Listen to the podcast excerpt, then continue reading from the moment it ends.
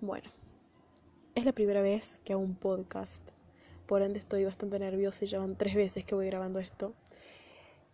Pero no es muy aconsejable eh, cometer tantos errores la primera vez que haces algo, pero siempre se mete un poco de miedo cuando estás haciendo algo nuevo.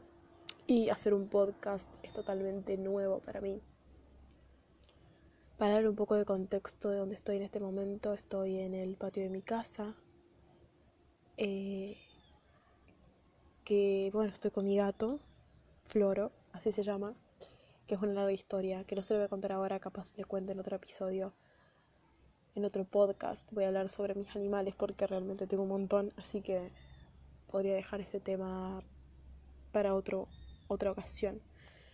Y Estoy sentada en posición indiecito.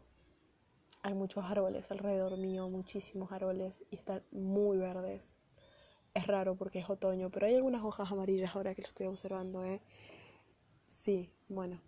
Mm, y el cielo está en este momento blanco. Está totalmente blanco donde estoy yo. Eh, lleno de nubes. Hace dos minutos estaba celeste, hermoso. Pero bueno, también amo el cielo blanco. Ah, sí, me encanta. Y bueno, ¿de qué va a hablar? ¿De qué se va a tratar este podcast? Básicamente, acabo de grabar un video de 7 minutos porque suelo grabarme a mí misma hablando de cosas. No sé, es como terapéutico. Eh, y, y la definición de trash.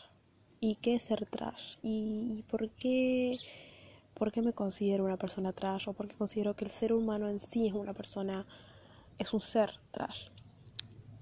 Eh, estuve pensando mucho y creo que el Internet es una herramienta que utilizamos para poder sacarnos aquellas dudas que no nos animamos a preguntárselos a las personas. Tipo, no animamos, eh, no nos animamos, perdón, a verle la cara a una persona y preguntar, che, tengo miedo porque yo tengo algo o siento que soy de una forma que, no son las demás personas. Siento que soy un poco anormal en ese sentido.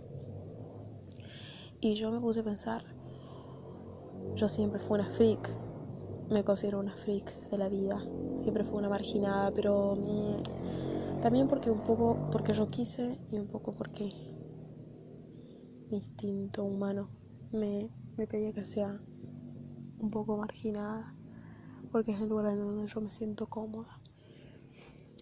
Entonces yo me puse a pensar que tengo tantos defectos y que el mundo debe tener tantos defectos y que yo, por ejemplo, hay también una frase que amo de Frida Kahlo que en el que ella expone básicamente y libremente que se siente rara o que siente siente algo que realmente no puede saber si es la única persona en el mundo que lo siente y termina con la conclusión de que sí, no es la única persona en el mundo que se siente de esa forma que más personas allá afuera están tan rotas como ella.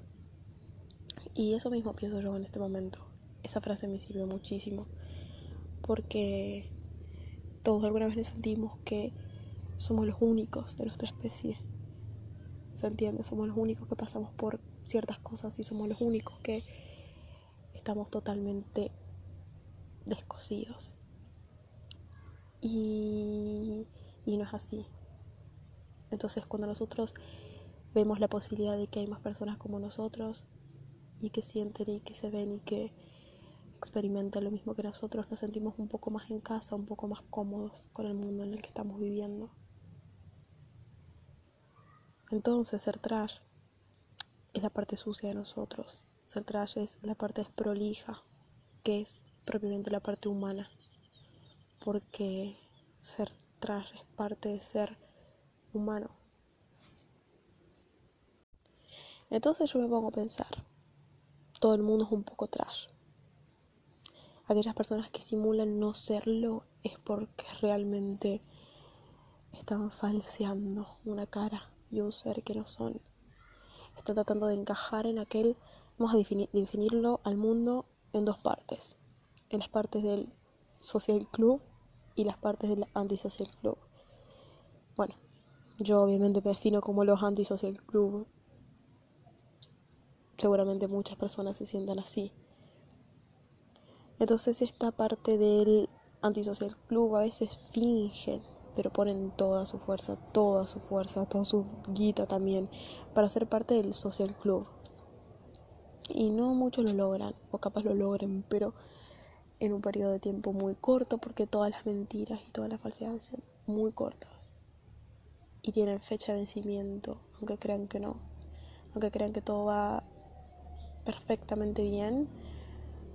Cuando estamos hablando obviamente de, de algo falso, de algo no verídico. Bueno, eso tiene una fecha de vencimiento.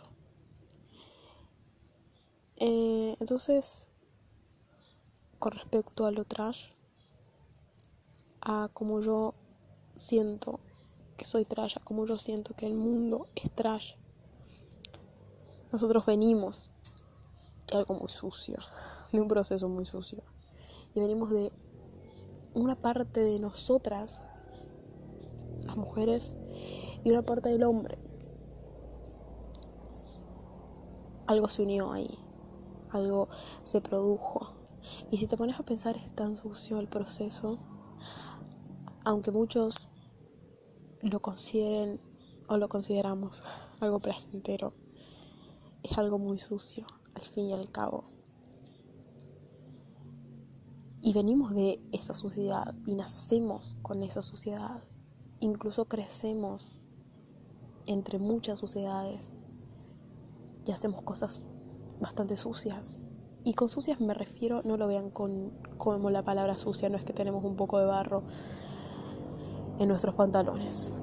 Ser sucio a la moto, bendita moto. Eh, con sucio me refiero a, lo malo, a lo repugnante, a lo perturbador, a lo morboso. Entonces estamos en parte, somos parte de eso y hacemos eso. Y llego a la conclusión de que todo el mundo es trash. Y de que yo a veces me siento tan mal con cosas de mí, con partes de mi cuerpo, con partes de mis pensamientos o con parte de lo que hablo. Y, me doy la cuenta de que, ¿por qué? Esa es mi gran pregunta, el por qué. Justamente estaba leyendo acerca de, de la ética, y la ética habla mucho sobre los placeres. Bueno, hay un tema particularmente que habla sobre los placeres, que es el placer. Y que el hombre siempre busca el placer más inmediato o aquel placer que le...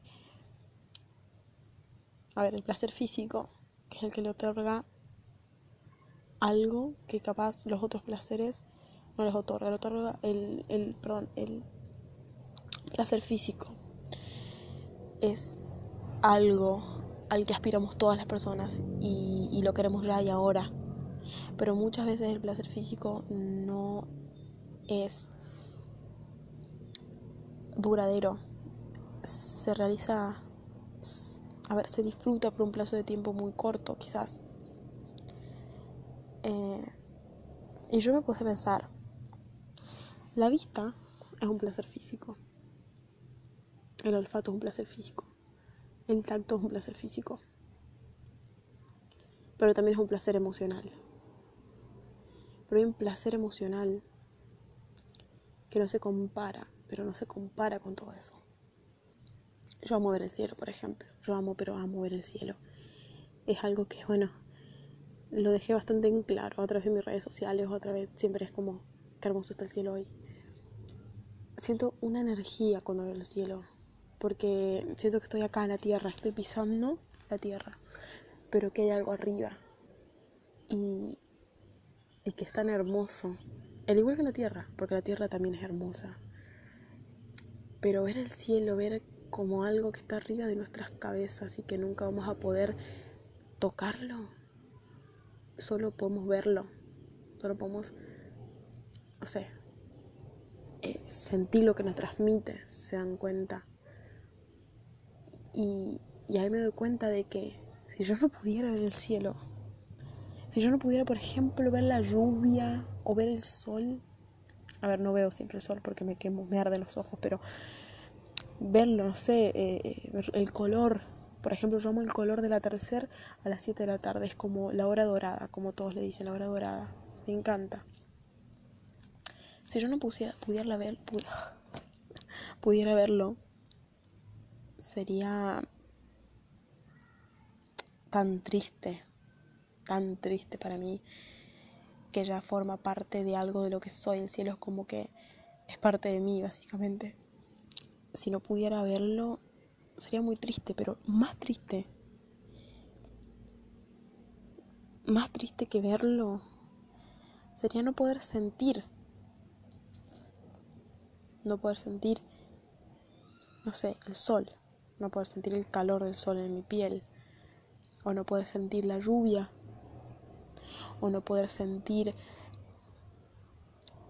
Sí, no, no, la lluvia cuando caen nosotros las gotas, el frío de la lluvia, o sentir el viento cuando... No poder sentir es algo...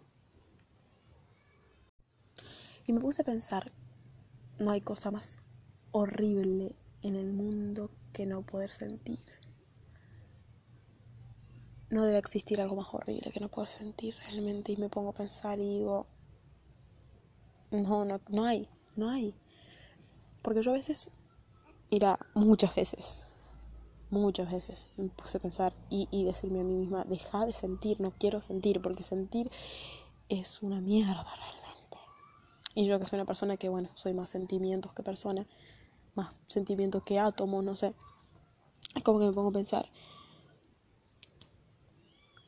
Es algo que me gustaría eliminar de mí, pero si no siento, la vida no sería exactamente lo mismo.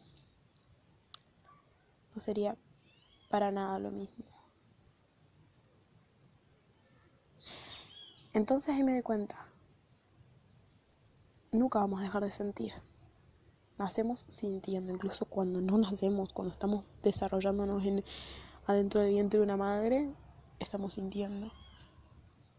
Y vamos a morir sintiendo. Algo vamos a sentir cuando nos muramos.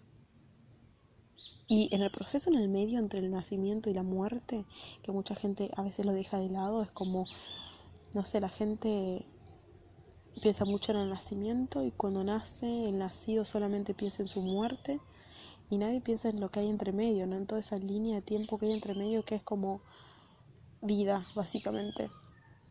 En toda esa vida vamos a sentir un montón de cosas.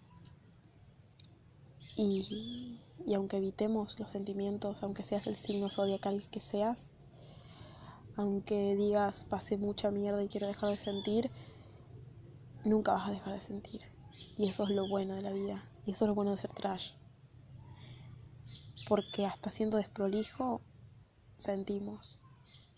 Y todo el tiempo estamos sintiendo y sintiendo y sintiendo y sintiendo y sintiendo. Y eso no lo puedes eliminar con la genética. Eso siempre está ahí, está dentro nuestro. Y así concluye mi podcast. Así concluye el primer podcast que hago.